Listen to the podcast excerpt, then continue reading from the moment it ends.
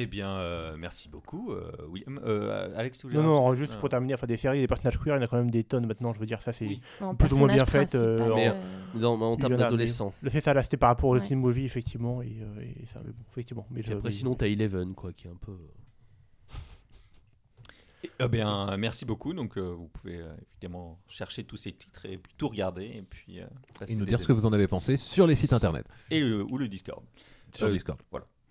Et je me tourne maintenant vers euh, Alex et Adrien pour leur rubrique, pour leur rubrique qui traitera euh, de dystopie. Non, non Ah non, pas Ah, du tout. Bon, bah, qui traitera ah. de so- so- so- société. So, Voilà. so. Bon, de culture un peu aussi, mais surtout de so société Et du solarpunk. et solarpunk.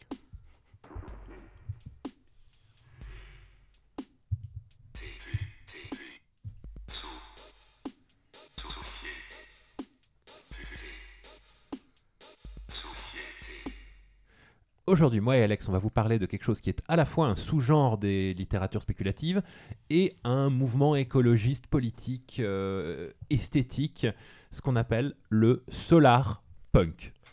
Alors donc oui, euh, merci Adrien. Euh, donc le solarpunk, euh, on pour en parler, je pense que ça le terme n'est pas forcément familier des auditeurs. Euh, les On va faire un auditeurs peu de définition, parler je pense, de- hein. C'est ça, de, euh, de cyberpunk, peut-être de steampunk, voire de d'autres choses, de biopunk, des choses comme ça. Donc déjà, qu'est-ce que ça veut dire quand on dit qu'on va faire du quelque chose punk? Alors, euh, ça veut dire qu'on met Que une gens- crête ouais. et qu'on fait une révolution. Mais non. Avec ou sans chien? Euh, voilà.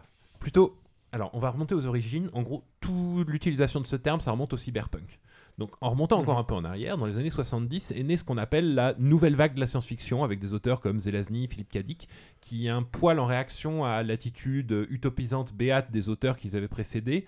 euh, sont mis à écrire de la SF pour étudier, euh, examiner, étudier les impacts bah, de la culture de la drogue, bah, des nouvelles technologies, des transformations de l'économie et de la révolution sexuelle sur la société en gros des, des- des- des moments où, euh, où on étudie les euh, conséquences de- de- des nouvelles technologies, bah, pas tellement comme Asimov, mais euh, les, conséquences négatives que ça peut avoir sur l'être humain.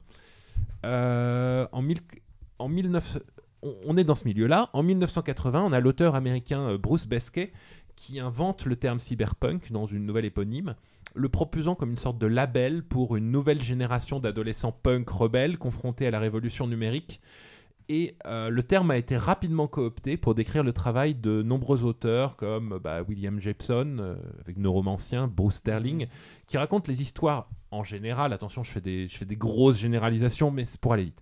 Euh, des, histoires de héros marginalisés, aliénés, vivant en marge d'une société généralement dystopique, où la vie quotidienne est impactée par des évolutions technologiques extrêmes, où il y a une datasphère omniprésente d'informations, tout le monde sait tout sur toi et euh, ce genre de choses, où euh, des modifications invasives du corps humain provoquent des, des- transformations ma- profondes. Et donc, par glissement, ce terme de cyberpunk est venu à être associé à un ensemble de, euh, choses et aussi à une certaine esthétique, donc euh, une architecture des années 80 exagérée. euh, si vous voyez la, cité murée de Kowloon à Hong Kong, le tout est des, des- ruelles extrêmement serrées où les gens sont entassés, le tout éclairé avec des néons omniprésents, pas de jeu. Le cyberpunk, tu penses à une euh, mégalopole asiatique euh, direct. Tu, penses à, pleut. tu penses à une mégalopole asiatique euh, exagérée. Et il pleut et il y a du brouillard. Il pleut tout le temps. Et les gens euh, mettent des imperméables C'est ça. et des voilà. parapluies. On, on a les, pour, pour citer les œuvres visuellement les plus fondatrices du cyberpunk, hein, on va parler de Blade Runner, de Ridley sûr. D'ailleurs, le, le- le livre dont c'est tiré euh, Est-ce que les androïdes rêvent de, euh, euh, de moutons électriques par Philippe Cadic est un des sorti en 68 est une des fonda- des proto cyberpunk euh, les plus connus. Ou bah, bah, le Ghost in the Shell de Mamoru Oshii qui se passe à 100% à un truc qui est inspiré de Hong Kong. Quoi. Et, et il fait souvent nuit. il fait, il fait tout le monde nuit pour rehausser le- l'effet aliénation du, euh, de la nature du, euh, de, de notre protagoniste. Euh, il est isolé. euh. Tu pars, il fait nuit, il fait jour, ça n'a pas une grande importance. C'est ça, mais ça fait partie de l'esthétique. Mais donc, ça fait partie de l'esthétique. euh, cyber euh, punk, le terme en lui-même était fait, des, des jeux- punk, donc des gens en rébellion contre la société, et cyber, euh, une société euh, di- de- dominée par le- la cybernétique et les technologies de l'information. Alors, deuxième glissement, on s'est mis à désigner d'autres sous-genres des fictions spéculatives qui associaient un ensemble de caractéristiques esthétiques et scénaristiques communes suffisamment marquantes. Euh, des, des- des mondes où un certain type de technologie est extrapolé jusqu'à un niveau euh, ex- exagéré ou euh, une approche particulière de certains thèmes sociologiques. Euh, le sous-genre le plus connu, donc, le steampunk, Voilà. N'a plus rien de punk. Bah si, parce que ce sont des gens en, en rébellion contre une... so- Généralement... euh, C'est plus, c'est plus du. mais c'est devenu... pour le. Mais voilà, mais C'est un glissement. à vapeur. C'est- un glissement. Donc euh, des technologies à base d'engins à vapeur, comme il dit, euh, et, et, euh, une, un monde rétro-futuriste, néo-victorien, euh, des esthétiques de ce genre. Je suis d'accord par rapport à ce que dit Jean, que effectivement on perd un peu les éléments punk. Ça devient un suffixe. C'est ce que- un suffixe. C'est ça. euh, ce que tu as expliqué, c'est vraiment on reprend des, euh, des trucs de fiction spéculative où il y a des éléments euh, technologiques et euh, graphiques euh, emblématiques. Et on appelle ça comme ça. Bah, ouais. ce- ceci dit, si tu penses genre un Dishonored comme un truc euh, steampunk, euh, t'as aussi ce côté très euh, dystopique et rébellion. mais qui est- globalement, est tu aurais présent. Pu être steampunk sans que ce Sans soit ça, ouais, sans ça. Ouais. Je veux dire, le- le- le- l'esthétique a pris le pas sur le, le reste. Ok. Mais si, si on voulait aller... William, tu avais une question? Ah non, je vais éternuer.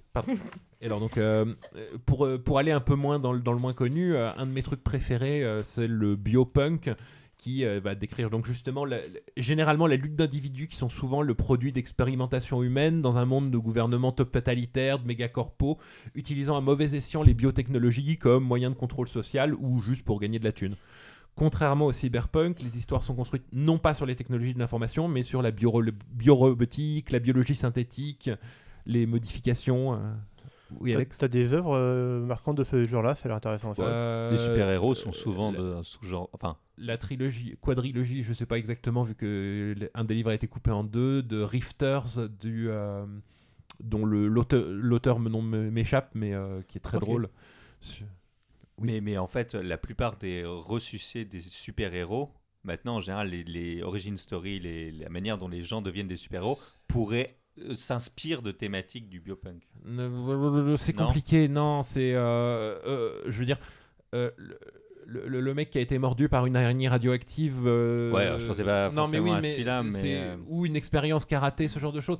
Euh, euh, c'est pas le, la thématique du truc. euh, C'est pas euh, le, le- On va pas explorer les conséquences d'avoir fait des expériences euh, qui ont, t'ont profondément transformé et qui profondément transforment la société en retour. Généralement, justement, les, les, les C'est super-héros. mal, c'est mal traité, mais c'est quand même. Enfin, oui, non, mais c'est c'est- de la facilité là. Oui, c'est- oui, oui, Je pense qu'éventuellement on pourrait argumenter pour X-Men que c'est quand même euh, assez central. voilà. Mais euh, C'est bah non X-Men c'est absolument pas une C'est pas une, volonté, expérience random, c'est pas une c'est- expérience, random, c'est- plus euh.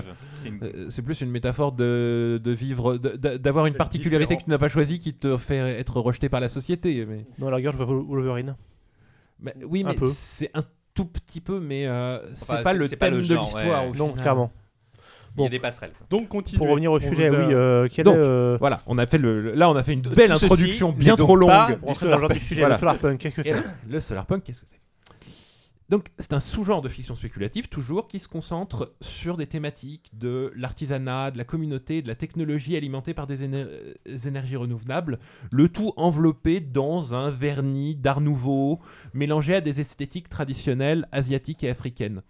Le, le mouvement, en gros, imagine un monde libre, égalitaire, un peu anarchique, où euh, les gens euh, se construisent des, euh, des, des- des maisons alimentées par des, des, briques solaires, des, des- des briques solaires en verre coloré, une esthétique un peu art nouveau avec, qui imite les feuilles et les... Oui, Jean? Du coup, je, en repensant aux super-héros, c'est un peu Black Panther. on, on en parlera un peu plus tard, c'est plus compliqué que ça aussi. Euh, pour, vous, voilà, donc pour vous faire une idée, hein, imaginez une grande cité pleine de canaux, toiles aménagées en jardin et euh, avec des, des- vitraux qui te donnent de l'énergie et euh, le, tout un peu de low-tech qui permet de faire fonctionner même sans avoir de l'électricité co- constamment.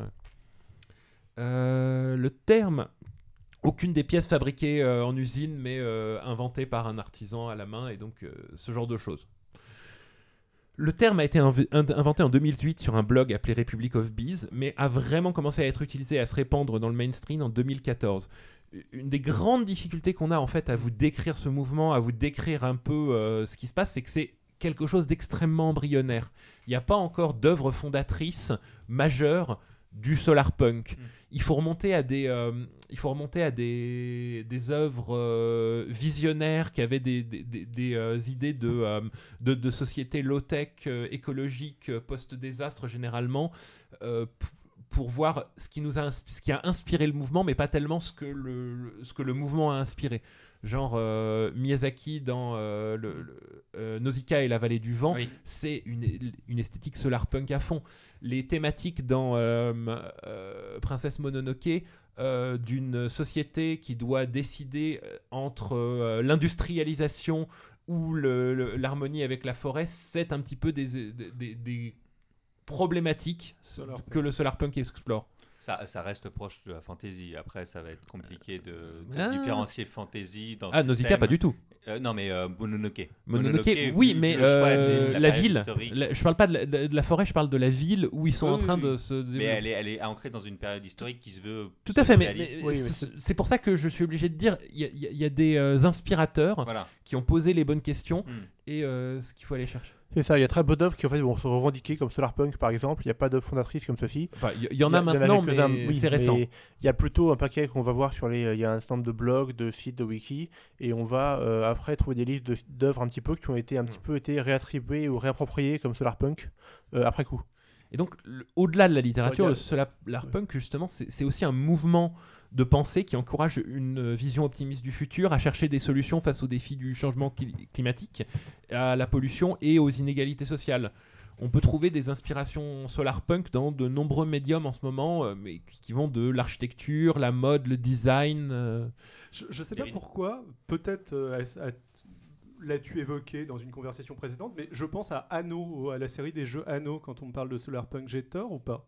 Euh, I have no idea what you're C'est talking des, about. c'est des jeux de anneaux de 1920. C'est une espèce de jeu de civilisation. euh, de- où tu gères, euh, les problématiques écologiques semblent relativement centrales. Sur le euh, jeu futuriste. et ouais. tu as une esthétique visuelle. J'y ai jamais qui joué. me- qui est bon, très, bah, lumineuse, désolé, mais c'est comme, les, ouais. c'est comme les civilisations futuristes. Enfin, les civilisations futuristes sont moins.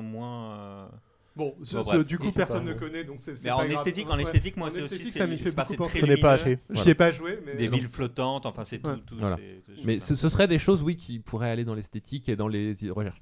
Et en fait, donc, ma- maintenant que j'ai à peu près euh, placé le sujet, euh, Alex, euh, qu'est-ce que tu vois en fait l'opposition cyberpunk-solarpunk Est-ce qu'on peut en parler un peu? Bah oui, c'est bon, c'est un sujet qui est intéressant, je pense, ne serait-ce que pour mieux aussi cerner un peu le, le sujet et un peu la, ce qu'il y a derrière, vu que les, on connaît généralement mieux le cyberpunk. Euh, bon, je dirais que le, bon, que le cyberpunk et le solarpunk sont chacun un peu une sorte de miroir de leur, soci- de leur société, de leur époque, qui reprend les thèmes mais en inversant un peu la tonalité. Mhm. Euh, le cyberpunk, c'est un courant qui est vraiment ancré dans les années 80. C'est ce que a dit euh, Adrien. D'ailleurs, c'est marrant, on est à un épisode de H critique assez années 80. Euh, à ce niveau-là, euh, donc les années 80, c'est quoi? Bah, C'est la fin de la guerre froide, donc c'est le triomphe du capitalisme, euh, de l'industrialisation. C'est une époque qui est, Plus rien ne semble pouvoir l'arrêter. C'est où il y ça, a voilà. un modèle central. est le, le modèle capitaliste qui, qui va, qui va tout écraser. C'est une époque, enfin, selon les normes capitalistes, ça marche. C'est une époque quand même de prospérité économique et d'enthousiasme technologique, euh, et qui alimente, comme un peu ce qu'a dit Adrien, un peu de la, de la SF euh, qui est un petit peu basée sur de l'enthousiasme technologique un peu BA, un peu utopique comme ceci. Et donc, bon, on est aussi avant la démocratisation d'Internet, mais ça va très très vite. L'informatique se développe, l'automatisation également, la robotique commence. Et tout ça est très présent dans l'imaginaire collectif. Mhm. Le cyberpunk, en fait, va jouer sur tous ces thèmes-là, à la mode. Le capitalisme, l'informatique, euh, la robotique, le développement technologique et économique. Mais à contre-pied de l'humeur du moment, euh, qui était très triomphante, etc., sur un mode beaucoup plus négatif, beaucoup plus sombre, en questionnant vraiment les, euh, la viabilité le, le- et qu'est-ce quel est le coût un petit peu de tout ça. Bon, si on veut faire un parallèle, donc le solarpunk c'est beaucoup plus récent, comme a dit Adrien. Bon, les racines profondes, on peut les trouver dans les années 90, mais le mouvement a vraiment décollé à partir de fin année 2000. Donc là, on est, on est dedans, enfin 2000, année 2010 ensuite. Et c'est une époque qui est, bah, beaucoup plus morose économiquement, comme euh, vous le savez. Enfin voilà, qui est marquée par un certain nombre de crises, euh, des crises économiques, financières, euh, environnementales, identitaires, crise de ressources avec le pétrole par exemple, crise climatique bien sûr surtout aussi. Et donc le développement technologique finalement depuis les années 80 s'est poursuivi, mais quelque part il déçoit, il effraie. Euh, les technologies de l'automatisation n'ont pas vraiment apporté toutes les solutions et les progrès euh, la prospérité qui était promis par euh, un peu le, le- les années 80. Euh, juste pour caricaturer, on a des meilleurs iPhones et on a du pouvoir Microsoft, Google et Amazon, comme ceci. Et donc le solarpunk, c'est un peu pareil, ça va jouer sur ces thèmes-là, tous ces thèmes de questionnements sociaux, économiques, écologiques comme ceci, mais sur un mode qui est beaucoup plus positif que, que du temps. Alors, comment ces différences entre les deux se manifestent Bah, un, bon, quelque chose que je vois qui m'a l'air fondamental, c'est la façon dont le, le collectif en fait est traité. Le cyberpunk, c'est euh, par essence quasiment dystopique. T'as dit que c'est généralement dystopique. Moi, j'ai pas vraiment d'exemple de cyberpunk qui serait pas dystopique. C'est. Je- Bah, en fait, c'est- juste la façon dont on définit dystopie. Il y, y en a aussi qui se. Euh, euh, où le- la, société est ce qu'elle est et où on n'est pas à dire qu'il y a un aspect spécifique qui. euh, Oui, d'accord, je vois. Mais c'est vrai qu'il y a une vision qui est assez amorale, assez, euh, parfois assez cynique à ce niveau-là aussi. c'est- Ouais. plus une vision de don't care. Qui Oui. c'est, oui, clair. Oui, nos futurs aussi, quelque part. voilà. mais clairement, sur des mondes où, généralement, elle fait pas trop bon vivre et qui sont globalement pires que la réalité. Sauf pour une petite élite dominante ou des gens qui arrivent à leur trou. Le cyberpunk, là, Le cyberpunk, oui. Et ça, c'est généralement à cause de l'échec du collectif. C'est-à-dire, le collectif, c'est quoi? Enfin, les... Dans les mondes cyberpunk, les États-nations, bah, soit ils sont affaiblis, soit ils n'existent plus, plus du tout. Soit ils sont complètement affaiblis, corrompus, euh, et euh, en tout cas, ils sont complètement hors du jeu. Enfin, en tout cas, c'est pas eux qui ont le pouvoir. C'est Le pouvoir euh, des c'est les corporations, c'est ça, c'est des méga corporations qui sont richissimes, euh, qui ont tous les attributs et tous les prérogatives d'un État, mais des buts entièrement euh, capitalistes. Oui. C'est intéressant d'ailleurs comment est-ce qu'en français, le terme corporation n'est jamais utilisé dans d'autres contextes quasiment que le cyberpunk. Oui, c'est vrai. très rare qu'on utilise, on va Il dire, y a une des société, une historiques. entreprise. Les multinationales, un truc C'est comme juste ça. qu'on a un peu. rare. Non, mais c'est juste que le terme corporation en lui-même a perdu de son, a perdu Oui, de son utilisation depuis le 19e siècle. Donc, euh, Oui, Alors avant, c'était encore autre chose, une corpo. corporation, c'est Tu Si. parler quelque chose J'allais dire à peu près la même chose que d'ailleurs. Euh, c'est ça. juste- Le, terme a un vrai sens. hein, C'est surtout que le, terme en anglais et en français a pas le même sens. donc, C'est ça. euh, Ok, bon, si je peux continuer, continuer là-dessus, donc effectivement, donc il y a ces corporations qui ont, euh, qui ont tous les prérogatives d'un État, qui, qui opèrent selon des principes vraiment strictement capitalistes, euh, et qui exploitent la technologie pour écraser vraiment toute rébellion et imposer une sorte de loi du plus fort, de loi du marché comme ceci. Et finalement, les, protagonistes des œuvres cyberpunk euh, sont en rébellion contre ceci. Euh, elles s'élèvent contre cet ordre qui est inégalitaire, notamment en se réappropriant, en se réappropriant la technologie. Souvent, la clé, c'est ça, c'est euh, retourner un petit peu cette technologie et se l'approprier comme outil de libération qui est personnel. Et c'est l'aspect un peu contestataire du cyberpunk, c'est montrer quelque chose de positif, c'est c'est l'histoire cyberpunk sont comme ceci généralement. Mais en fait, si on regarde, c'est quand même une lutte qui est très très individualiste.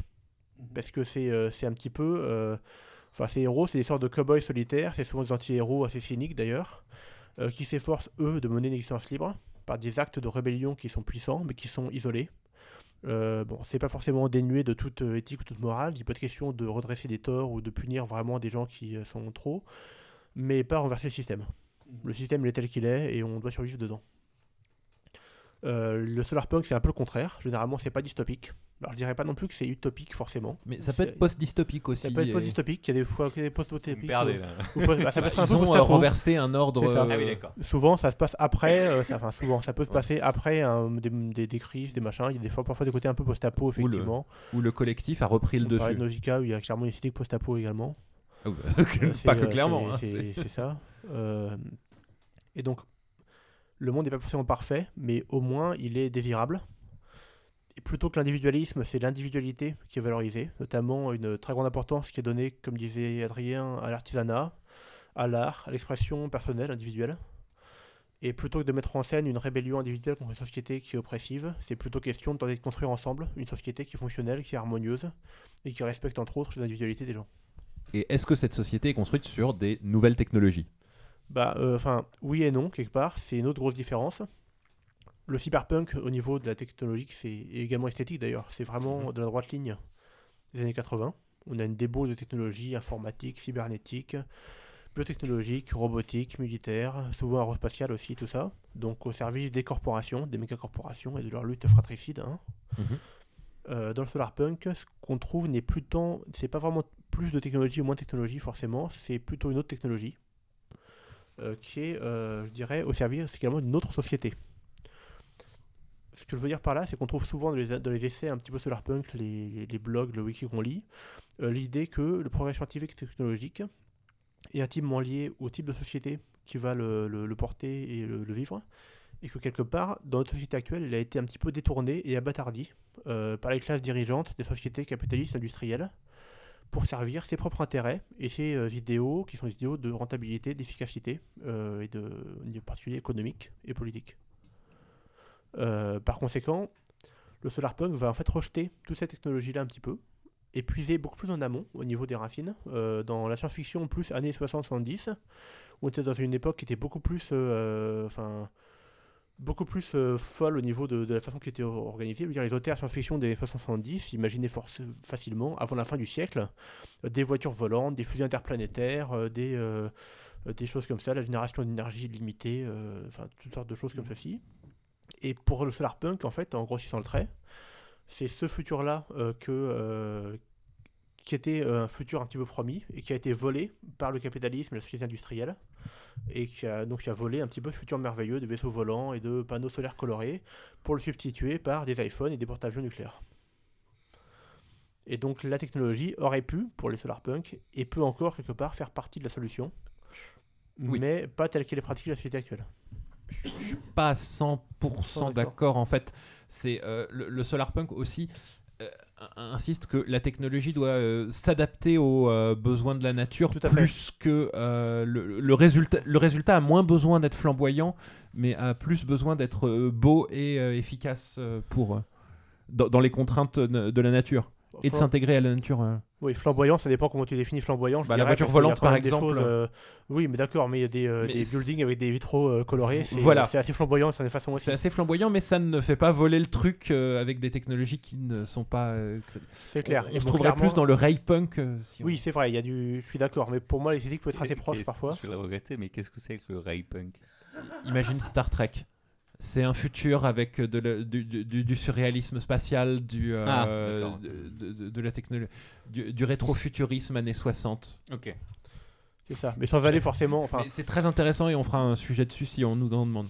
Dans l'esthétique, il y a des similarités quand même un petit peu parfois. Évidemment, c'est- il y a des. Après, je suis d'accord que dans la technologie, bon, le Ray-Punk c'est complètement euh, what the fuck, je dirais, alors que euh, le Solarpunk a un côté plus terre à terre et effectivement Voilà, également il y a c'est- plus de. Juste cet aspect-là que je voulais. D'accord, il y a plus d'aspects également sur l'aspect que effectivement la, techno- la technologie c'est forcément de la haute technologie.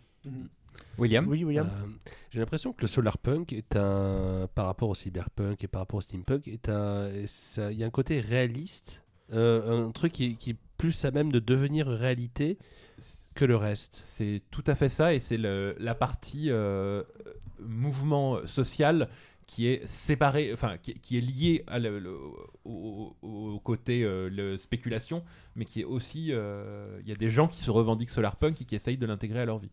Après, le, le cyberpunk se veut comme, être- comme étant aussi assez réaliste. Il me semble qu'il y a des auteurs de cyberpunk qui ont, qui ont argumenté que le genre était mort parce qu'on vivait maintenant dans, Dans une euh, société Et cyberpunk. certains points, c'est c'est un, point qui est tout à fait valide, je suis Oui. d'accord. C'est.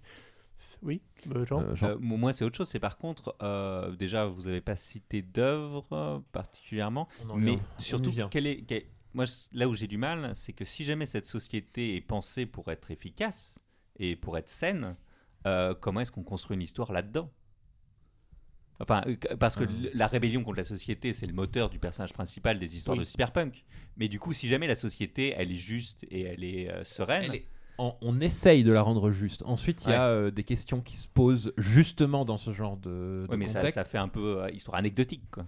Euh, C'est pas les mêmes enjeux. C'est-à-dire qu'on est forcément sur un enjeu qui c'est est des moins enjeux fort. différents.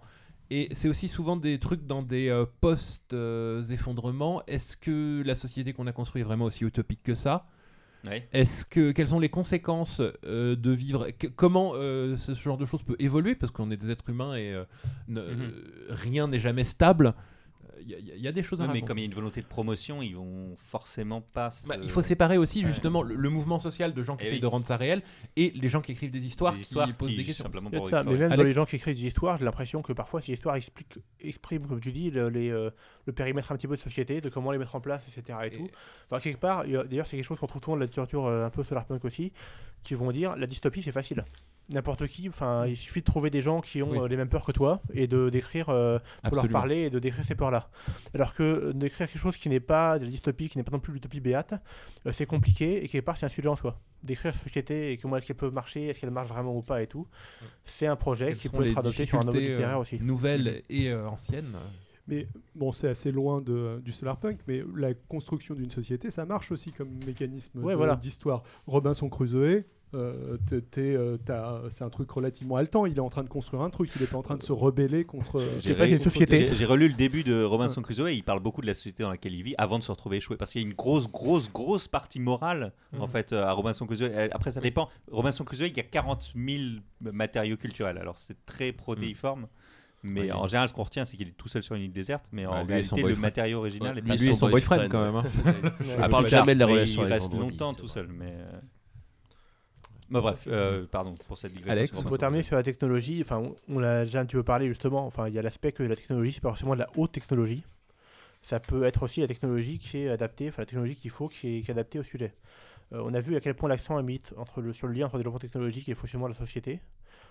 Et euh, mais, euh, mais, mais justement, enfin, une société, société, elle ne veut pas forcément dire que la technologie doit être forcément euh, la, la plus top. Il y a surtout une, une opposition, comme disait euh, Adrien, entre une certaine mise en valeur de l'artisanat et de l'individualité à ce niveau-là, et euh, la technologie industrielle qui est vue comme une forme aseptisée et euh, complètement vidée un petit peu de son individualité, de sa, de sa beauté. Et donc dans le cyberpunk, la victoire finalement, ça revient dans le cyber hein, à celui qui sait le mieux retourner l'arsenal technologique des corporations un petit peu contre elles pour réussir à faire son trou. Et dans le solarpunk, la bonne solution, c'est pas forcément la solution high-tech, ça peut être une solution low-tech qui est ingénieuse, qui est astucieuse, qui est plus adaptée à un cas particulier, qui a été adaptée euh, spécifiquement. En particulier, c'est les plus élégantes ou plus respectueuses de l'environnement également. Je, je parlerai un poil de cet aspect-là après, euh, dans, dans 5 minutes. Pour, euh, Mais si Donc, on, et, et le rapport à l'environnement, justement? Bah, c'est un peu dur à ce niveau-là de comparer vraiment cyberpunk solarpunk parce que l'environnement dans le bon l'environnement comme ça dans le cyberpunk c'est pas une problématique qui est forcément très présente. Euh, généralement quand c'est évoqué c'est un peu en toile de fond euh, d'un univers dystopique le monde va mal donc effectivement bah, l'environnement il va mal aussi Plus euh, le, le- le héros est coupé de tout truc naturel ou quoi que ce soit pour son, sen- le sentiment d'aliénation du lecteur et euh, où euh, les ça. plantes ont été transformées pour euh, le- la biotechnologie, truc molle, enfin tout ça. souvent c'est ça c'est un peu dans le dans, dans le décor et c'est utilisé pour servir un petit peu le point du, du genre mais c'est rarement le vraiment le focus. Alors que dans le solarpunk c'est vraiment une partie du focus c'est un des tro- troisième piliers il y a un peu les trois piliers il y a la société la technologie et il y a le- l'environnement et l'écologie je dirais et c'est un petit peu inextric- inextricablement lié enfin j'ai vu dans j'expliquais un peu que dans l'esprit solarpunk la technologie la société euh, c'est vraiment complètement lié euh, ça s'autodéfinit et euh, c'est pareil pour, la, pour les enjeux écologiques. Euh, la société et la technologie d'un monde qui est désirable peuvent être conduites avec eux. Et ça se voit aussi, par exemple, des références esthétiques qui sont allées chercher, qui sont encore plus anciennes, qui, sont, qui vont largement taper dans l'art nouveau, euh, qui est un- une esthétique qui est très proche de la nature, enfin qui, qui s'inspire beaucoup de la nature. Et également, euh, tu parlais également de, de certaines esthétiques euh, asiatiques ou africaines qui sont un peu voilà. traditionnelles. Euh, ça, ça emprunte aussi à tout ce qui est le, le mythe de la fantaisie des elfes. Alors- enfin, parce que justement, il y, a- il y a déjà ces, ces problèmes C'est- c'est- environnementaux en C'est général qui, difficile sont- parce qui ont été qu'une bonne partie de ce qu'on considère comme l'esthétique des elfes, ça vient de Tolkien qui s'inspirait de l'art nouveau. Donc euh, Donc on- ça, ça se mord un peu la queue. euh, non, mais c'est on peut- on- on- les mêmes causes amènent. ah oui. Et donc, euh, un truc que je trouve euh, assez fascinant, justement, dans les milieux solarpunk, euh, c'est cette euh, quête de moyens low-tech pouvant être réalistement utilisés avec les contraintes qu'apportent les énergies renouvelables.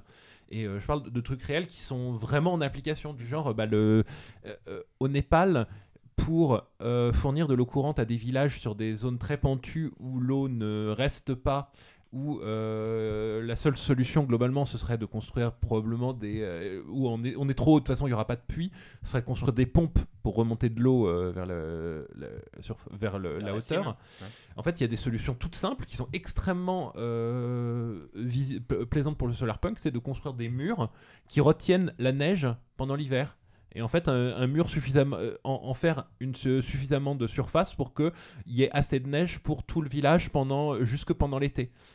Et euh, c'est quelque chose de tout bête qui utilise uniquement l'énergie potentielle, euh, retenir l'énergie potentielle de, de ça.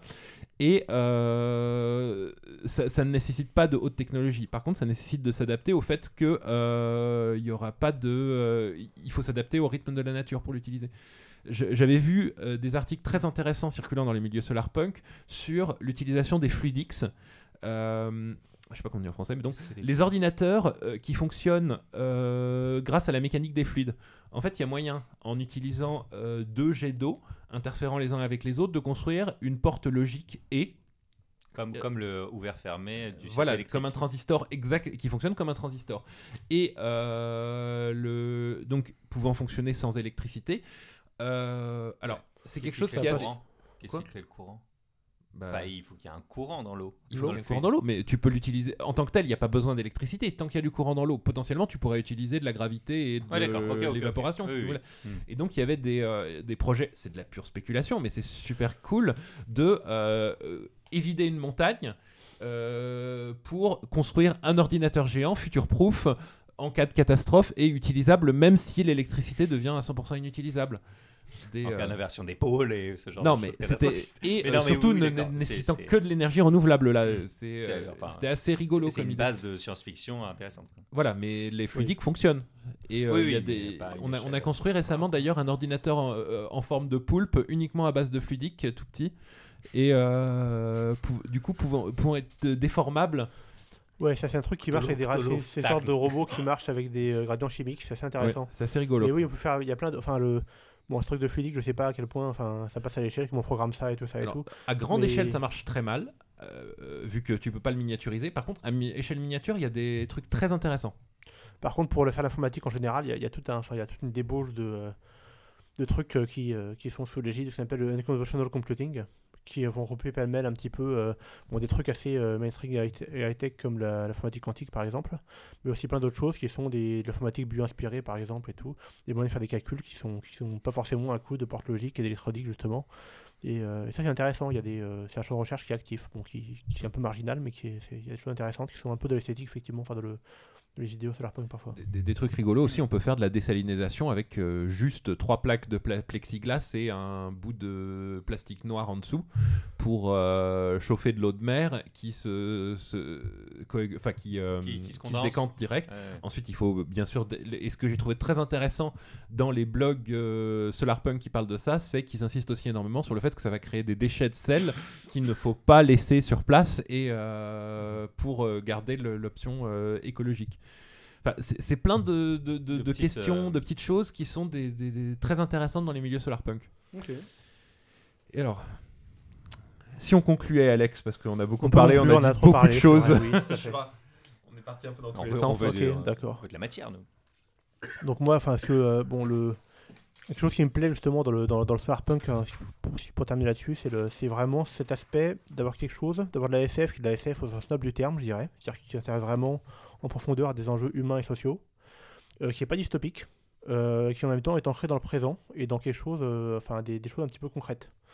C'est rare et c'est quelque part assez précieux, je trouve, parce qu'effectivement, comme je disais, la dystopie c'est assez facile. Et l'utopie, c'est pas forcément facile mais intéressant, mais c'est d'une enfin d'une utilité concrète limitée, je veux dire. Mm, mm. Effectivement. C'est un peu facile de dire que de toute façon euh, la société est pourrie et euh, des choses, euh, des, des gens maléfiques vont arriver au sommet. ça. Et, euh, Il faut un certain courage pour euh, vouloir essayer d'imaginer un futur sans esquiver euh, les problèmes du présent et en disant que le dystopie c'est pour les faibles en fait. Et il y, a- il y a un côté un peu défiant, un peu militant. c'est un défi à affronter Euh, ensemble plus que euh, quelque chose de, de déjà foutu.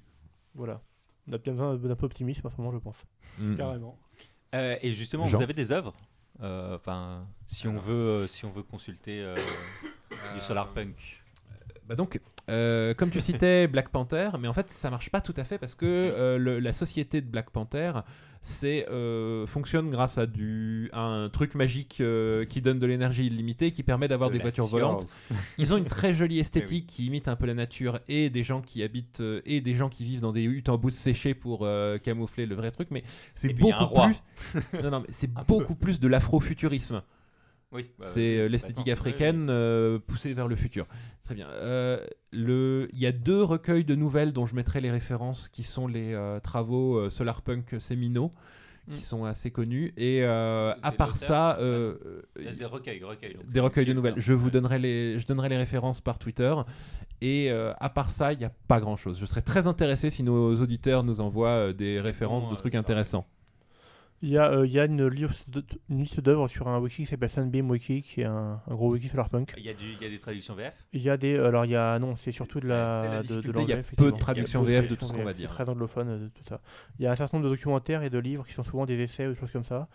Au niveau. euh, sinon, il y a des. euh, bon, il y a un certain nombre de choses. Au niveau film, il y a effectivement un certain nombre de choses de Miyazaki qui sont citées.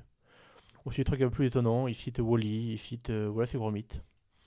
Il cite euh, Black Panther également, justement. Enfin bon. Mais euh, oui, bah faut attendre que euh, il y a un studio qui décide. Bah, il faut que vous le fassiez. Il faut qu'on le fasse. Encourageons les gens à. Qu'il Tout à fasse fait. le Star Wars, euh, la nouvelle franchise euh, Solarpunk. Oh là là, il a fallu que tu parles de ça, quoi. Bah, c'est toi qui parlais de, de corruption de Reagan. Attends. En plus, il a déjà les cheveux jaunes, le président actuel américain, et il y a toutes les chances que ça se fasse. Il y a un président aux États-Unis. Euh, Est-ce qu'il y a d'autres questions, du coup, sur le Solarpunk A priori, non. Je pense qu'on est bon. Eh bien, très bien. Eh bien, merci beaucoup, euh, Alex et Adrien. Vous Et c'est maintenant au tour de David qui va nous parler de Pasteur et de la génération spontanée.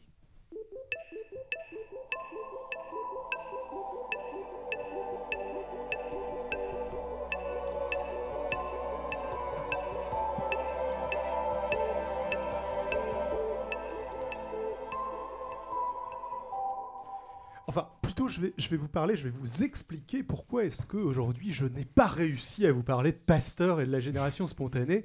Je vais plutôt vous parler de comment on conçoit un petit peu nos, chroniques euh, au niveau de, euh, d'âge critique. Alors, lors de notre dernière euh, réunion de rédaction, j'ai proposé de faire une petite chronique rapido, toute simple, toute, toute simple, sur Pasteur et la génération spontanée, un truc... Voilà. euh, Moi, j'en étais resté là. hein. De quelques minutes. oui, je vois ça. La, génération spontanée, c'est. Oui, euh, aussi, on a des difficultés de communication, apparemment. on n'a pas de conducteur aujourd'hui, on improvise en grève. partie et tout. Et tout. Euh, C'est ça. Voilà, bon, bref. La, la génération spontanée, bah, c'est juste l'idée que des êtres vivants minimaux se créent régulièrement à partir du néant. C'était longtemps une théorie assez répandue, ce qui était assez logique d'ailleurs, hein, à une époque on ne maîtrisait pas la stérilisation et où du coup on pouvait en effet voir apparaître à partir du néant des mousses et des bactéries avec un microscope. Et Pasteur euh, est censé avoir montré au cours de ce qu'on appelle une expérience cruciale que la génération spontanée, c'est pas possible. Euh, c'est quoi une expérience cruciale? Eh ben, euh, une expérience cruciale en science, c'est une expérience qui permet de trancher définitivement dans une controverse. En tout cas, dans l'idée. L'idée, on imagine que quand deux groupes de scientifiques s'opposent sur la validité d'une théorie, bah, ils vont discuter tous ensemble et se dire ah bah, bah pour savoir qui a raison, faut faire cette expérience-là et elle va nous prouver que euh, c'est nous qui avons raison, que c'est vous qui avez raison, et puis on va faire l'expérience et puis tout le monde va être d'accord sur quelle théorie est valide une fois que euh, l'expérience aura été effectuée. Ça marche exactement comme ça dans les débats sur Internet. Ah, C'est tout- comme, mais c'est comme les, les trial by combat de- c'est ce- du Moyen Âge. C'est euh, mon champion est forcément euh, dirigé par Dieu s'il arrive à battre ton champion. Et du coup après on arrête de discuter. Voilà. Dans, dit. dans- Voilà, une ordalie. Cherchez le nom. euh. dans- dans l'idée, ça semble parfaitement valide. Et en préparant, tu t'es rendu compte que c'était peut-être pas aussi simple du coup. Ah, non, bah, je savais déjà que c'était pas aussi simple. C'est justement exactement ce que je voulais vous raconter quand j'ai choisi ce sujet que j'avais en tête. Euh, donc je me souvenais de mes souvenirs de cours de philo et euh, ce que je voulais grosso modo expliquer, c'est qu'en fait, à l'époque où Pasteur avait fait son expérience, le moyen de stériliser un dispositif expérimental, ce qu'on appelle un, un autoclave, je crois, ça. et pas un autocave comme euh, ça, je l'ai dit à Alex quand j'étais en train de, C'est toi le cave. de, de répéter ma chronique. Oui, de temps en temps, on répète nos chroniques. Euh, Tout spontané, ouais. comme la génération. Exactement. Donc, à l'époque de Pasteur, le, le moyen de stériliser les dispositifs expérimentaux n'avait pas été inventé. Et du coup, bah, sans stérilisation, euh, les méthodes de l'époque, euh, avec les méthodes de l'époque, bah, l'expérience de Pasteur aurait dû aboutir à la validation des thèses de son opposant, et la conclusion aurait dû être que la génération spontanée existait. Et d'après cette seconde version de l'histoire, pourquoi ça s'est pas passé comme ça? Parce que là, là du coup, Oui. la génération spontanée existe. euh, Pasteur, c'est un branleur. euh, Bah, euh, ce que l'histoire que j'avais en tête, euh, c'est que à l'époque, euh, la génération spontanée était déjà devenue une théorie un petit peu marginale, que euh, Pasteur était un scientifique largement établi, euh, qui venait de prouver le rôle des organismes vivants dans la fermentation, je crois, de la bière, et qui disposait d'appuis puissants, tandis que j'avais en tête que Pouchet était un petit scientifique de province, presque un anonyme, et du coup, bah, c'était pas une expérience cruciale qui avait permis de trancher les... mais des jeux de pouvoir entre euh, groupes concurrents. C'était euh, de la sociologie des sciences euh, triomphale. Il y a un groupe de scientifiques puissants, des paradigmes qui se mettent en place, et le- on ne peut rien faire contre ces mouvements de fond massifs qui déterminent le, le futur de l'histoire. Euh, J'ai bien entendu tes précautions oratoires de j'avais en tête, je pensais que. Mais je sens que du coup, c'est pas ça ce qui s'est passé. Qu'est-ce que tu as découvert quand tu as préparé cette chronique Et bah, euh, comme d'hab, euh, quand je prépare une chronique, euh, assez souvent, je vais faire un court tour sur, euh, surtout quand c'est scientifique, je, je vais faire un tour sur Google Scholar pour rafraîchir un peu mes souvenirs et voir un peu les articles scientifiques qui parlent de tout ça. Bon. Premier truc sur lequel je suis tombé, c'est un gros bouquin et un livre de Bruno Latour sur ce sujet. Alors, Bruno Latour, c'est un sociologue des un gros sciences. article. Tu as dit un gros livre et un gros bouquin, et du coup, c'était un Ah gros oui, pardon, article. oui, oui, un gros article scientifique et un livre, euh, sans doute gros aussi, euh, même si je ne l'ai pas vu euh, physiquement, juste en PDF, du coup je n'ai pas pu juger exactement de, de son volume, mais j'imagine qu'il est imprimé sur du papier très épais. Euh, Latour, c'est un sociologue des sciences qui est connu entre autres pour sa théorie de l'acteur réseau. Mais j'avais un sale a priori sur Latour, donc j'avais des souvenirs de master d'histoire et philosophie des sciences où certains profs nous expliquaient que Latour avait fait beaucoup de mal à l'étude des sciences. Euh, juste une question avant, avant d'enchaîner. La tour, c'est quelle époque? Euh, Latour, il est toujours vivant. D'accord, Euh, c'est contemporain. c'est, euh, complètement contemporain. pas- en- Ce qui tombe bien, vu que je vais en dire du mal. La S'il tour nous, si, s'il nous écoute, Pensez, à lui envoyer le, le- le- H critique a totalement le budget pour gérer une, une, euh, d'être poursuivi en justice. Faites totalement ça. Et donc, tu, tu disais que la tour, euh, pré- euh, enfin que tes professeurs euh, t'a- t'avaient dit que la tour avait fait du mal à l'étude des sciences. Et pourquoi pensaient-ils ça, tes professeurs Bah, tu vois, c'est exactement ce que je me suis demandé. Et étant donné que mes souvenirs de cours étaient relativement flous, je me souvenais juste qu'il était exagérément rel- relativiste. Du coup, bah, je suis allé demander à un ami de master pourquoi est-ce que on n'aimait pas Latour déjà. Bon, bon l'ami en question m'a dit bah, euh, c'est simple, Latour c'est un connard de droite. Alors, euh, Je, je Bon, pense que, que- euh, le- deviner la, comment ça la, la tonalité politique de ton collègue. le, le souci, oui, c'est que la définition de, des connards de droite de, de l'ami en question est un peu large. Euh, ça couvre, à mon avis, bien 99% de la population.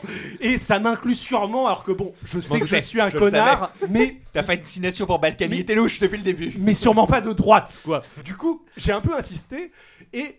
Il m'a expliqué que euh, la sociologie de la tour est une sociologie qui s'intéresse essentiellement aux individus et euh, qui ignore les groupes. Or, quand on s'intéresse juste aux individus, qu'on met tous les individus au même niveau et même des objets au même niveau que des individus, bah, c'est assez compliqué de penser des discriminations, de penser des classes sociales, de penser ce, de penser ce genre de choses. Euh, donc, en effet, bon, le- la, Tour propose une sociologie qui est, assez classée à droite. Bon, du coup, j'ai mis un peu de côté la Tour, euh, aussi parce que son article, de toute façon, est écrit dans un style assez imbitable et tarabiscoté, et que, euh, bon, j'avais pas trop trop envie de, de me lancer là-dedans. euh, et puis, c'était compliqué de parler de la Tour, ça prenait beaucoup de temps dans la chronique, et ça risquait de, de phagocyter le sujet central de la, de la chronique, à savoir euh, Pasteur, quoi. Oui, et comment on peut s'en rendre compte là?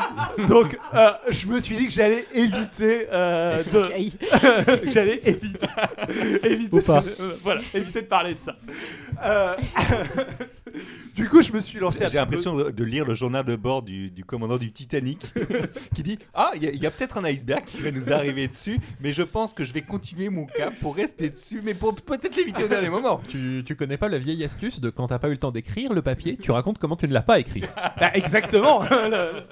Mais du coup, je me suis le- tourné dans les sources anglophones. Euh, les sciences humaines et sociales sont parfois des exceptions, mais lorsqu'on cherche des articles scientifiques, la manière dont est organisée la recherche scientifique amène souvent à privilégier les articles en anglais, parce que généralement, c'est des plus grosses revues, plus internationales, plus prestigieuses, mieux peer-reviewées, que des revues françaises, anglaises, etc. Et là, je suis tombé sur un article de Farley and Gayson de 1977. Est-ce qu'ils sont de droite ou de gauche Alors, ou pas? je me suis posé la question, j'ai pas eu la réponse, mais euh, je suis d'accord pour te faire une chronique juste là-dessus euh, la prochaine fois, Ah. où je parlerai essentiellement de poissons.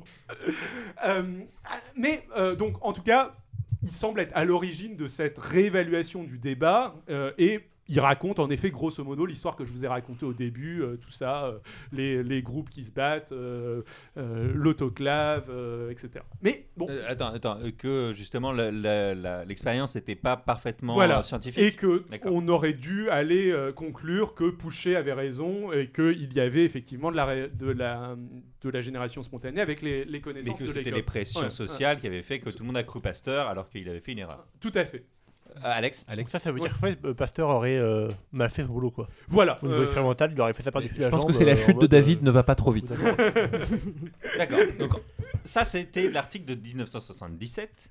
Mais c'est de toute façon Pasteur, c'est quand même vieux. Ça date euh, du 19e siècle et la situation du coup depuis 77 a pas dû révolutionner euh, le 19e siècle. Ouais, euh, mais bah, si, il y, y a eu pas mal d'articles euh, en faisant cette recherche. Je suis tombé sur pas mal d'articles beaucoup plus récents sur le sujet et qui Ah oui. globalement vont dans une direction assez différente et qui expliquent par exemple que Pouchet était à l'époque lui aussi un scientifique assez établi. Il était plus âgé que Pasteur, il avait une, euh, une carrière scientifique plus longue, il n'était pas aussi important, mais c'était quand même un, un notable euh, qui connaissait des gens, etc. Et puis, Pas Joel rigolo. c'est pas joli rigolo. Et puis ces articles expliquent aussi que Pouchet, bah, disons qu'il était en fin de carrière et il voulait vraiment rester dans l'histoire, quoi. euh, et il cherchait un peu trop activement à construire sa propre renommée, qu'il allait un petit peu loin parfois. Oh, je sens le truc croustillant. De- de- à quoi tu fais référence Bah, genre euh, jusqu'à écrire lui-même une fausse lettre de Geoffroy Saint-Hilaire, euh, un, un scientifique lui très établi, euh, qui le complimente sur sa théorie scientifique, euh, lettre qu'il a fait exposer dans son musée. Ah ouais. euh, euh, Ah. Ah ouais. euh, euh, voilà. Faut, faut pas Euh, pousser mémé dans les orties quand même. Là. Oh Et puis, euh, des euh, articles récents insistent sur le fait que Pasteur prétendait pas avoir définitivement réfuté la génération spontanée, mais plutôt avoir prouvé que l'expérience de Pouchet ne marchait pas. Et que, de ce point de vue-là, Pouchet admettait en quelque sorte que son expérience ne marchait pas, vu qu'il admettait ne pas être capable de reproduire son expérience lui-même. Ah, c'est gênant. Ce qui était un peu un, un aveu d'échec, en fait, euh, à l'époque. du, du coup, c'est pas une expérience Maintenant cruciale. aussi. hein. Du coup, c'est pas une expérience cruciale, pour le coup. Euh, Mais c'était même pas prétendu comme ça à Mais l'époque. c'était pas prétendu comme ça, c'était pas vraiment prétendu comme ça à l'époque. Euh, mais bon, euh, ce qu'on voit aussi, ce qui émerge, euh, c'est que il y a une controverse sur la réalité de ce débat scientifique, euh, sur son importance, sur le fait que ce soit ou non une expérience cruciale. euh. Et bien alors du coup, euh, qui a raison? Alors, La génération spontanée, c'est un vrai truc ou? Alors, la, la génération spontanée, ça ne, ça ne marche pas, il n'y a, pas de doute là-dessus, il y a plein d'expériences par le dessus qui l'ont prouvé. Mais euh, qui a raison dans ce débat? Bah franchement, euh, je sais pas. Je sais pas si on doit considérer que euh, Pasteur euh, aurait dû avoir tort et que le débat aurait dû à l'époque conclure. Il y, a- eu euh, une assemblée de scientifiques qui ont jugé leur expérience, euh, etc. Je ne, je ne sais pas ce qui aurait normalement dû être conclu à l'époque. Est-ce que euh, on aurait dû conclure que oui, il y avait de la génération spontanée ou pas? Bah, euh, c'est assez compliqué. Je, vous avais prévenu que j'allais vous raconter l'histoire d'une chronique avortée, et j'espère au passage que je vous ai fait découvrir par contre quelques petits concepts, genre la, la génération spontanée, la notion d'expérience cruciale, ou deux trois trucs sur les publications scientifiques. Mais pour conclure cette controverse, il faudrait que j'y consacre beaucoup plus de temps, et puis surtout pour pouvoir tran- trancher, euh, je pense qu'il nous faudrait un, un critère fort. Genre un truc, genre, euh, genre une expérience euh, qui nous permettrait de, de trancher entre ces deux Je possibilités. sens- Tu cherches Euh, un terme genre- de vocabulaire que j'ai sur le bout de la langue. Une expérience euh, cruciale. Oh, Euh, Mais c'est pas que pour l'essence expérimentale, ça? Si, si, et puis de toute façon, euh, il y aurait toujours des gens pour dire qu'on a dans ce débat de que d'un d'un côté un scientifique super établi, genre Bruno Latour, qui essaie de plier le débat avec son aura scientifique, quoi. Euh, voilà. euh, Ah, Du coup, moi, je propose de euh, Lord Ali. Hop là Lord Ali, bah, ce- Lord Ali, ça me semble, ça me semble assez compliqué. Le problème, c'est que Pouchet et Pasteur sont morts quand même euh, depuis. Ah, mais, euh, donc, on peut- euh, de la Tour, et Bruno de la Tour. Des, des champions. Euh, le procès cadavérique, euh, ça a été fait. euh, bah, euh, C'est le- procès cadavérique. c'est un pape qui a fait déterrer son prédécesseur Ah pour lui ah faire un oui, procès. oui. Ça a été fait. Ça a été fait. Si les deux étaient morts, on aurait été au top. Il a gagné du coup parce que c'est. Ah bah, Euh, oui, oui, bien sûr, le- pas très bien quand Ah bah, même. le, le cad- le cadavre a été déclaré anti-pape, euh, hérétique et connard. Et il était absolument d'accord. Et de droite. De droite. bonne, bonne, bonne. Eh bien, merci beaucoup David. Et pour terminer, nous passons donc au coup de cœur. Rapide. Toujours.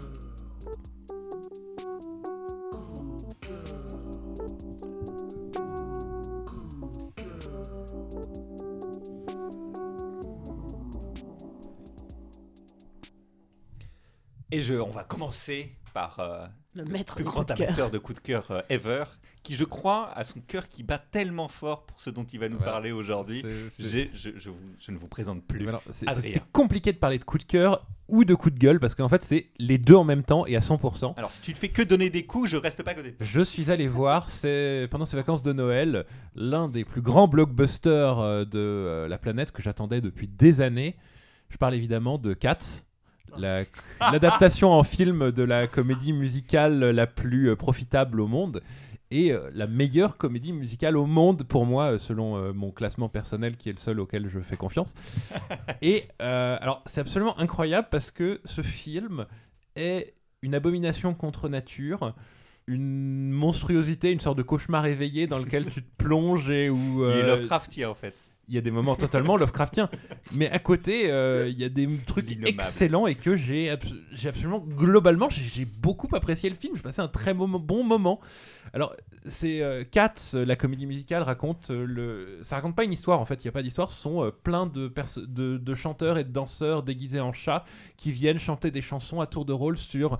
euh, la nature des chats, qu'est-ce que c'est être un chat? Et c'est absolument adorable. C'est une des musicalement c'est extraordinaire et au niveau danse c'est un niveau de difficulté et euh, mais en même temps tout le monde s'amuse pendant c'est vraiment quelque chose de génial et à faire absolument et donc il y a eu euh, un studio hollywoodien je ne comprends absolument pas pourquoi qui a décidé d'en faire une adaptation euh, filmique avec des acteurs euh, oh, mais alors c'est un énorme bid musique Ah, le budget, et je sais pas combien ils vont avoir de pertes. à mais- 100% euh, transformé en chat par une sorte de magie noire euh, contre nature de euh, Ah, c'est des, vrais humains? ce sont des vrais humains transformés en, Ah, chat a avec, a- Ils ont rajouté du scénario. avec du euh, motion capture. ah. Ils ont rajouté du scénario, mais là- où c'est c'est qu'en fait le, le- le réalisateur et les, les réalisateurs des effets numériques ont vu la Uncanny Valley, vous savez le, le- et ils ont décidé allons-y à fond. C'est le moment où en fait des, euh, une, une imitation d'être humain euh, devient tellement réaliste qu'elle devient très, très dérangeante, mais pas assez pour devenir euh, réaliste. Alors donc ils ont vu ça, ils ont vu cette Uncanny Valley, ils se sont lancés à fond Ah, dedans. Alex C'est un problème qui arrive, euh, qui est connu notamment dans l'animation, effectivement, et en robotique également. Euh, c'est ça. C'est euh, des fois, c'est traduit parfois en français par la vallée de l'étrange, même si euh, je trouve ça. euh, Un sentiment top. de malaise quand on est ça. entre le Ah, réaliste et le non réaliste. Et alors, l'esthétique qu'ils ont choisi, c'est ça. Puissance 10 millions. Et, euh, le, le- le- en fait, ils auraient. Il y a un moment, tu t'habitues. Il y, a, un moment, tu t'habitues et où tu, tu commences à te dire, ouais, en fait, la musique est quand même pas mal. Mais alors, le gros problème, c'est que le- les, les- les- CGI, donc la 3D qu'ils ont fait pour euh, recouvrir les gens, font qu'on a l'impression de voir des personnages informatiques et euh, imités. Et le problème, c'est qu'ils ont pris des très très bons danseurs qui font des mouvements de danse très difficiles, des trucs assez bien foutus. et du coup, ça n'a aucun impact vu que tu as l'impression que c'est des, mecs en programmé, 3D qui, programmés qui le font. Ils ont fait des, des sets pratiques euh, à taille, euh, euh, à taille de, comme si c'était des chats dans une pièce humaine par exemple. Et ils les ont vraiment fabriqués seulement comme. Et c'est très impressionnant, c'est des choses qu'on ne fait plus aujourd'hui. Quand tu regardes le making-up neuf, mais pas quand tu regardes le Quand film. tu regardes le film, t'as juste l'impression de voir de la 3D moche dans, du, euh, dans des décors mal foutus. Alors que.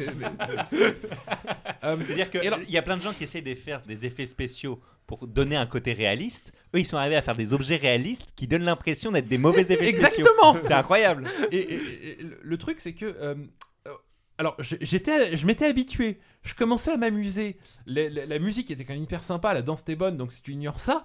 Et puis arrive le moment où ils introduisent les personnages des souris. Alors dans la comédie musicale, c'est juste des chats qui se déguisent en souris.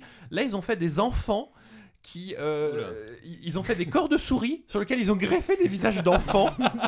Ouais, on Et, va euh, bientôt parler de téléchat. Et, et- et- ça va et tu commences à imaginer que Ah bah, bah, et- et- euh, au moment-. Et au moment où tu te dis que quand même les chats risquent pas de les bouffer, arrivent les cafards.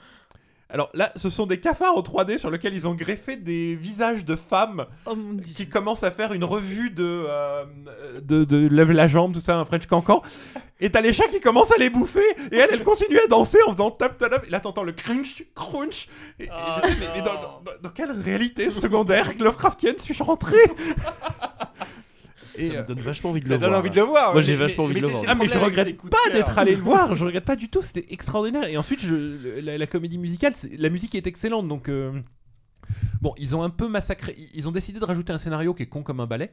Il y, a- il y a un énorme problème autre euh, spécifique à Idris Elba, Idris Elba magnifique. Ouais, j'ai entendu beaucoup de gens se plaindre. J'ai pas Mais vu alors, le truc. le problème, c'est que donc, comme je vous dis, ils ont fait un corps en CGI euh, avec de la fourrure. Euh, Idris Elba, ils ont décidé de lui faire. C'est le chat à la fourrure la plus rase et euh, la, la Poil court, fourrure a exactement la même couleur que sa peau. Donc, Ah. quand il retire son manteau, parce que certains chats portent des vêtements, euh, quand il retire son manteau, il est à poil avec sa bite digitalement effacée. Il n'y a pas d'autre façon de le décrire. Et il danse. Et alors, bon. Mais ça donne pas l'impression qu'il a juste un juste au corps. non, ça donne l'impression qu'il est à poil avec sa Ok, bite effacée. Calme-toi, calme-toi. Un- des- un juste au corps, coups. ce serait très bien.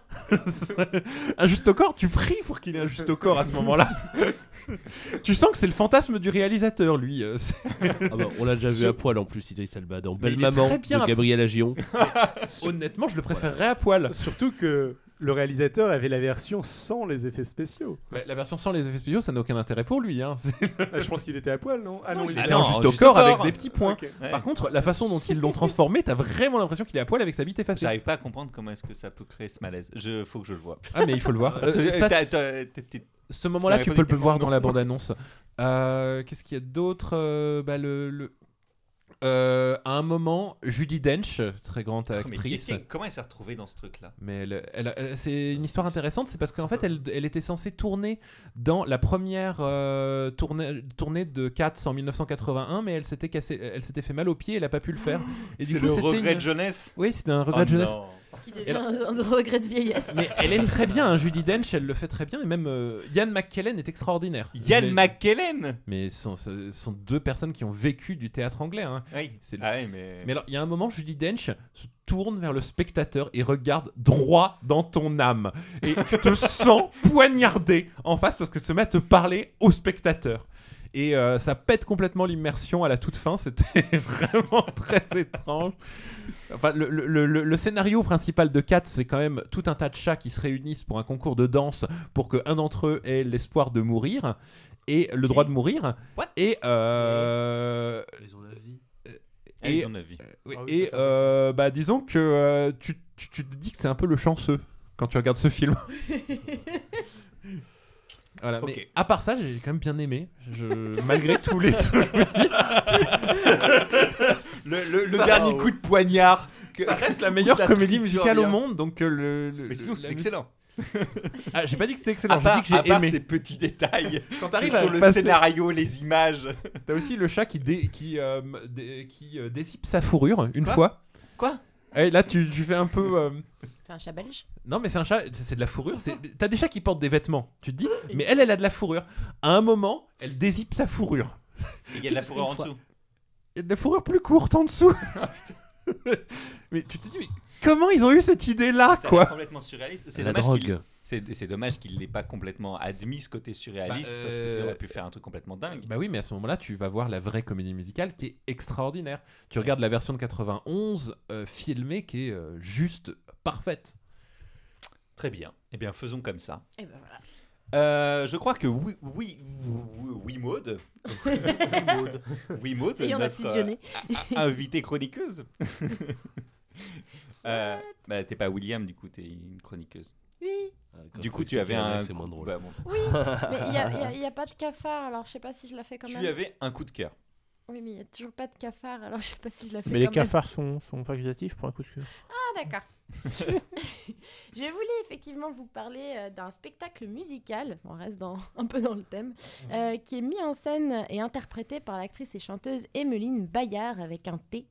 euh, et qui est avec au piano Manuel Pesquin. Alors, Emmanuel Bayard, vous l'avez peut-être vu euh, en 2018 dans Bécassine, le rôle titre, euh, réalisé par Bruno Podalides. Euh, et euh, Manuel Pesquin, si vous avez eu la chance de voir euh, Le Porteur d'Histoire, la pièce d'Alexis Michalik, c'est lui qui a composé la musique. Et maintenant que je vous ai dit tout ça, qu'est-ce que c'est que ce spectacle d'elle à lui? Alors c'est un récital de chansons françaises qui, qui représente une galerie de, portraits féminins à travers les âges. Et ça a été pensé et créé par Emeline Bayard, qui a chiné certaines partitions dans des brocantes, euh, qui a écumé les bibliothèques pour, euh, faire, pour créer ce récital et l'interpréter. Et donc, on a vraiment euh, une artiste complète qui, qui, qui, qui crée ces personnages avec des, des mimiques incroyables. Qui, c'est vraiment un spectacle vraiment, vraiment très, très beau et euh, qui tourne depuis 2012. Donc euh, là, il est régulièrement au Kibélé dans le 10e arrondissement de Paris. Donc si vous avez la chance de passer par là, euh, c'est au chapeau. Je vous conseille de réserver parce que quand on y allait avec Jean, c'était complet. Et pour ça, il faut aller. le plus simple, c'est d'aller sur son site internet emelinebayard.org, toujours avec un T, Bayard. Euh, et euh, vraiment, on pleure, euh, on rit. c'est quelque chose d'assez exceptionnel. Je sais pas si tu veux compléter, Jean. Oui, si jamais il y en a qui savent ce que c'est, c'est des chansons réalistes. Donc c'est un genre, un sous-genre qui a été beaucoup utilisé par Edith Piaf, par exemple, ou qui repose pas mal sur, sur des, émotions très très fortes. et du coup en français, avec souvent pas mal d'esprit. Et du coup, ça permet de passer par des palettes d'émotions euh, de manière brusque, mais en même temps euh, très, euh, très réaliste. Du coup, c'est et, elle fait ça vraiment de manière excellente. Elle a vraiment trouvé les. Je crois qu'il doit y avoir une quinzaine de chansons. et c'est vraiment excellent. Quoi. Elle a vraiment choisi les meilleurs, les meilleurs qui, existent. Et on passe vraiment un moment incroyable. C'est fait vraiment, c'est vraiment un tout petit. on a vraiment l'impression d'être en famille parce qu'on est, on est dans une petite cave. Effectivement, c'est au chapeau. Euh, elle, elle se présente à nous et après, en fait, il y a un restaurant au-dessus. Du coup, elle passe après discuter entre les tables. Enfin, on a vraiment l'impression d'être euh, proche d'une création culturelle, d'une appropriation et que ça appartient à tout le monde. Quoi. Donc, c'est une expérience en plus euh, qui est vraiment très, très intéressante. Donc, euh, faites ça. C'est assez cool comme Voilà. Mais euh, non, non, mais il faut, faut le faire. Les gens reviennent, même s'ils connaissent tout le spectacle, mais juste pour. euh, Enfin, Nice. c'est c'est vraiment incroyable. Incroyable. ouais. Et c'est pas connu, et c'est dommage. Bah, Il n'y a pas forcément de volonté que ce soit connu. euh, ça- ça- la, fait promotion se fait par bouche à Ouais, oreille. c'est incroyable. De- ça fait depuis 2012, donc du coup, il y a eu une phase où il y avait des tournées, etc. Mais, euh, mais là, non, elle fait ça pour le plaisir, en fait. Et on sent qu'elle s'éclate vraiment. Mm. Euh, du coup, je passe à William. Oui, Si là, tu es bon. d'accord cette fois. Oui, oui, je voulais pas. En fait, je voulais pas parler cinéma directement euh, après Cats parce que du coup, euh, Parce que t'aimes pas le cinéma, on a compris. euh, j'aime pas le cinéma du tout. Et là, en fait, moi, Seulement j'ai, j'ai, Oh, oh, oh, c'était tellement bas même pour toi, Jean. moi, j'ai, j'ai été voir un film de Takeshi Miike qui s'appelle First Love, le dernier Yakuza. Euh, j'ai une relation assez particulière avec euh, Takeshi Miike, c'est que j'ai, il est responsable d'un de mes plus grands chocs cinématographiques au cinéma. Euh, je suis allé voir le, le deuxième épisode de Dead or- Alive, pas le, pas le, pas l'adaptation du jeu vidéo. hein, le- La Ah. vraie trilogie par un maître du cinéma euh, japonais. Donc Et- c'est lui, c'est ça, c'est le film dont tu parles? Et alors, attends, j'arrive. Tu vas voir, c'est construit, il y a un vrai coup de cœur là-dedans. Euh, le, quand je, donc, je suis rentré dans le cinéma et que j'ai vu son- ce deuxième épisode de Dead or Alive, me disant, bon, je verrai le 1 après, je me suis retrouvé euh, sonné et en me disant, ok, ce mec est inclassable. Ce mec est fou, ce mec est psychopathe. J'approuve.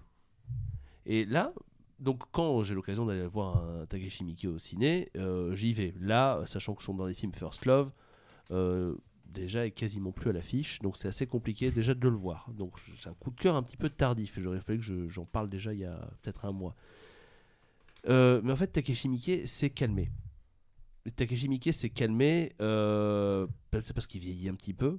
Et qui pourra jamais être aussi fou euh, que sur Visitor Q, que sur euh, Zebraman, meilleur film de super-héros. hein. Si dit, en 2015, il nous a fait Yakuza Apocalypse. euh, il Oui. pas calmé du tout. hein. attendez, attendez. Les titres que vous me sortez là, rassurez-moi, c'est des, des vrais traductions Non, mauvaises. non, non, Non, non, non. c'est... il parle anglais et c'est lui qui choisit. hein. Ah ouais, ouais, ouais. Yakuza, Zebraman, Yakuza Apocalypse. Yakuza Su- Apocalypse. Sukiyaki Western Django. Ah, mais ça, je l'ai vu, ça, c'est C'est génial. avec Quentin ah, oui, Tarantino, d'accord, ok. justement. Parce que c'est. Du coup, je comprends euh, le côté, il est complètement fou et effectivement, il, c'était- il est malade. Il est fou. Mais il est- là, il s'est calmé. Mais c'est. Mais il s'est c'est- calmé. Ah, c'est. Parce que là, First Love, euh, il y a des coups de folie, évidemment. Des vrais, il y a une histoire qui est passionnante, mais ça, fait, ça reste un film Ah, qui oui. est euh, agité, mais qui est, euh, qui, qui, du coup, enfin, par rapport à la norme cinématographique, c'est agité, c'est furieux, c'est barré. Je pense que les cahiers du cinéma ont dû se dire, ou Télérama a dû faire, oh. Euh, et là, en fait, c'est en fait par rapport à la, par rapport à du Takeshi Miike, c'est calme. En fait, ça, ça pourrait être un film porte d'entrée pour l'univers de Takeshi Miike, pour que les spectateurs découvrent ce cinéma, ce japonais qui est, euh, oui, clairement peut-être l'un des meilleurs, et surtout, euh, en fait, c'est un, il a la vraie maîtrise de, de l'expression cinématographique, donc c'est en ça un peu qu'on peut, peut le comparer au Tarantino des débuts. Euh, Il y a la folie assumée, il y a euh, une séquence animée comme ça en plein milieu, gratos. Il y a de la violence, mais pas forcément de la. pas aussi poussée que justement peut-être dans Dead or Alive 1 où il y a quand même des, des scènes scatophiles absolument dégueulasses. Avec, des la... ah, avec un lavage dans une piscine Oui, pour non, mais on va pas en parler de celle-là. Euh, Ah, écoute, on moi, parle de Ichi the Killer aussi, si tu. Ah voilà, ah, It is the Killer, voilà, ça, j'y pensais. Mais, Visitor Le moment où ils arrivent dans la, dans la pièce couverte de sang et Et, et là, on est suspendu à vos lèvres. Vas-y, Bon, continue. William, William est, est perdu Bah, dans a- un fou il y a un moment où en fait, euh, on- il y a Ichi the Killer qui est un psychopathe complet qui euh, tue les, qui, qui est envoyé pour tuer des euh, yakuza et en fait on, on voit rarement comment ça se passe, mais on arrive généralement des gens euh, pince sans rire arrivent dans la pièce après et observent les traces de sang qui montent jusqu'au plafond, le, le, le truc qui a été coupé en deux avec un œil qui pend encore. Ah. C'est très très drôle et euh, en même temps hyper impressionnant visuellement. Il y a un petit côté frère Cohen là-dedans en fait. C'est ça. C'est, Ah oui, il y a- il y, a euh, une prise de recul, il y a, il y a Ouais. une forme d'ironie. euh. Si, si tu visualises la, la scène dans Fargo où, euh, où le Francis McDormand décrit euh, comment le meurtre a eu lieu, euh, c'est il y a un petit peu un petit, un petit côté exactement comme ça, ça. quoi. Avec le- l'autre flic derrière qui fait yep, yep. Donc First Love n'est à mon sens peut-être pas le meilleur Takeshi Miike, mais si vous voulez faire découvrir euh, l'univers de ce cinéaste japonais à quelqu'un, je pense que c'est une bonne porte d'entrée. Il y a une scène, euh, il y, a, il y a une scène dans, euh, il y a beaucoup, il y a beaucoup de choses très très drôles, il y a des personnages très très très drôles. Il y a une euh, une meuf increvable, mais une meuf mais increvable qui, enfin à chaque fois qu'on tente de la tuer, elle- tu dis mais oh, oh, la pauvre etc. Enfin, au début tu dis la pauvre, c'est une grosse connasse, mais la pauvre. De droite.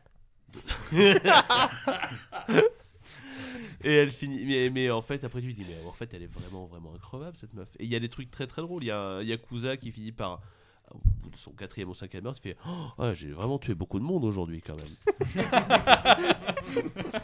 Ah, non, Ouais, grosse journée. Hein. Grosse journée quoi, grosse journée. En plus, je Je crois peut-être faire une pause. il vient de mettre une mandale à une grand-mère juste avant en plus. donc c'est- Mais spoil pas trop, spoil pas trop. non, non, mais c'est très, c'est très, c'est très très bien. First Euh, Love. First Love et du coup après euh, Bat et Dead or Alive euh, la trilogie originale qui est la meilleure trilogie de tous les temps Pour, pour l'humour et euh, on le, surréalisme, je conseille aussi euh, Gozu.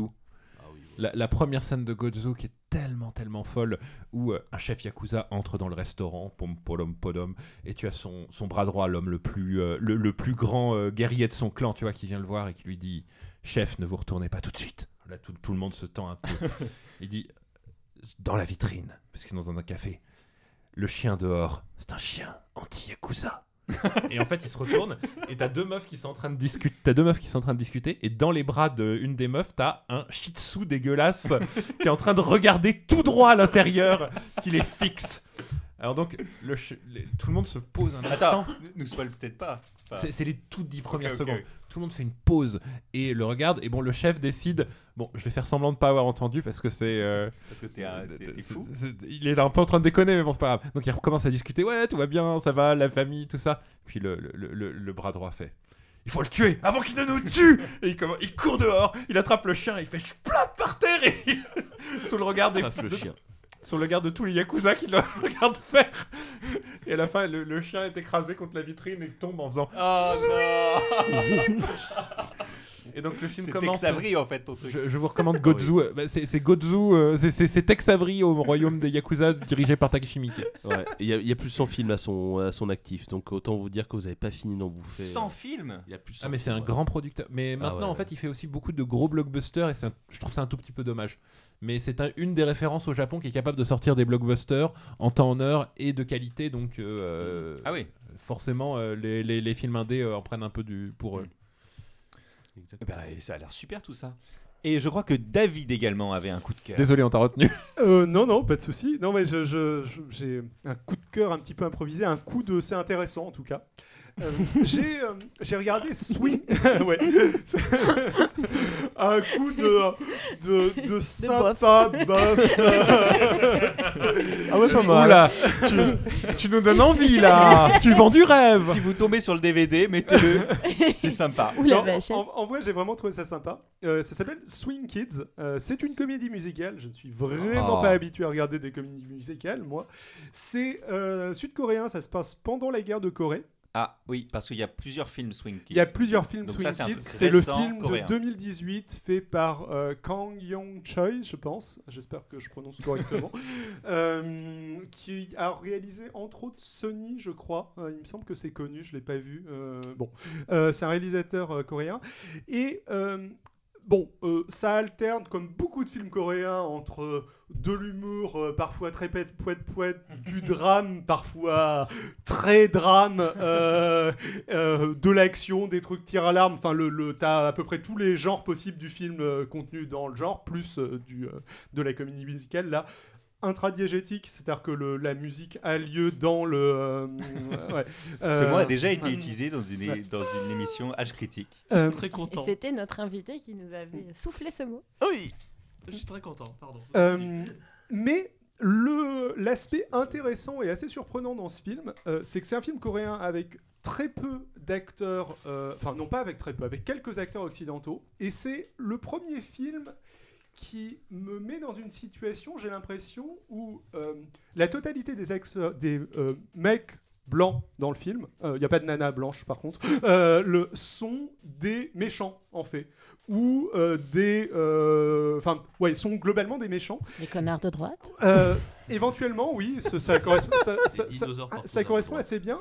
Et c'est un film qui te place dans la situation en tant que mec euh, blanc euh, hétérosexuel, disons, enfin, bon, euh, surtout mec blanc, te, te place dans la situation que vivent régulièrement les minorités, je pense.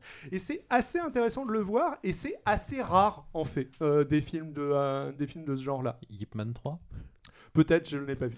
Euh, non, mais il y en a sûrement plein d'autres. Mais oui, euh, mais Tu regardes pas assez de nanars. euh, il y, en- il y en a sûrement plein d'autres, mais c'est la première fois que je l'ai vu comme ça et je me suis dit oui tiens c'est c'est vrai que euh, euh, je sais pas on t'aurait pu voir un Bien film euh, il y a quelques années où euh, les Américains typiques de ce film euh, bah, sont traités un peu comme les Russes comme les Américains traitaient les Russes euh, pendant la pendant la guerre froide ou 90, un- Même pendant les années 90. ça ou même pendant les années taper. 90 aujourd'hui, etc. hein. Euh, le voilà. Euh, Et merci beaucoup. Euh, moi, finalement, j'ai aussi un petit coup de cœur. Waouh euh, j'ai, été en train de, d'enregistrer l'épisode H critique euh, du jour et je me suis rendu compte quand même qu'il y avait une forme, vachement il y avait, cet épisode. il y avait une forme d'association entre connard et de droite que je trouve quand même un peu dommage. Et je suis sûr que Monsieur P qui nous écoute depuis euh, la prison euh, est très Monsieur B. et, et- oui, c'était juste son prénom. hein. Écoute, je- et je pense qu'il est un peu tristé. Il y a des gens de droite qui sont des gens bien malgré tout, Il y en a Il y a- des biens. et il y a des gens de gauche qui sont aussi des connards. C'est un tabou que tu viens Bon bah ça y est, on a perdu tout notre auditoire, merci. on en avait déjà deux. C'est ça ton coup de cœur? Oh, c'est ça, moi, c'était un faux coup de cœur. Ah, non, mais c'est juste qu'au cas où, euh, on ne juge pas les, les- les convictions politiques euh, Mais tout à fait. Il y a des connards de droite très sympathiques. Euh, et euh, je voulais dire aussi, on a beaucoup parlé de comédie musicale, donc euh, on avait fait un épisode où on avait invité Élise euh, à- et qui avait fait une chronique avec Maude sur les comédies musicales, donc euh, je vous invite à, à- si vous voulez prolonger le plaisir, à réécouter cet épisode. Et savoir ce que c'est qu'un discours intradigétique. C'était dans cet épisode-là Ouais. Eh bien ben voilà, Bah, parfait, comme ça vous faites une petite révision. Garantie sans connard de droite. Je sais plus de qui on parlait, mais c'est pas que je suis pas tout à fait sûr de la garantie. C'était Euh, pas le huitième épisode sur le quiz? On se retrouve le mois prochain, mais d'ici là, euh, pour vous tenir au courant de nos actualités, Eh bien, vous pouvez aller sur Twitter, sur Facebook. euh, Vous nous trouverez en cherchant Âge Critique euh, ou Âge Critique Podcast. Euh, On devrait être relativement simple à trouver. Et vous aurez euh, toutes les nouvelles de sortie d'épisodes et autre chose. Vous trouverez également des liens vers le serveur Discord où vous pourrez venir discuter entre vous et avec nous. Lâchez-nous des coms, on adore ça. Et euh, c'est nos- nos- les interactions avec vous qui nous font le plus plaisir. Carrément, allez euh, sur, euh, sur Twitter et Facebook. Euh, at. Surtout si euh, on vous a choqué avec nos histoires de connards de droite, n'hésitez pas à nous le dire. On a envie d'échanger avec vous, c'est pour ça qu'on fait tout ça. Même Aussi, avec Avec des droite. ou si, ou si vous voulez insulter avec nous des connards de droite, euh, faut pas perdre tous les auditoires non plus. hein. Euh, et ben voilà, ben, un grand merci à vous tous, euh, toutes euh, les autres qui nous écoutez fidèlement. Hmm. Les trois. Euh, Ah. L'épisode suivant sera disponible au téléchargeant mercredi 4 mars. Jellicle Songs. Pardon. Et on va conclure avec notre générique à la bouche. Le fameux. Poum poum poum poum. poum.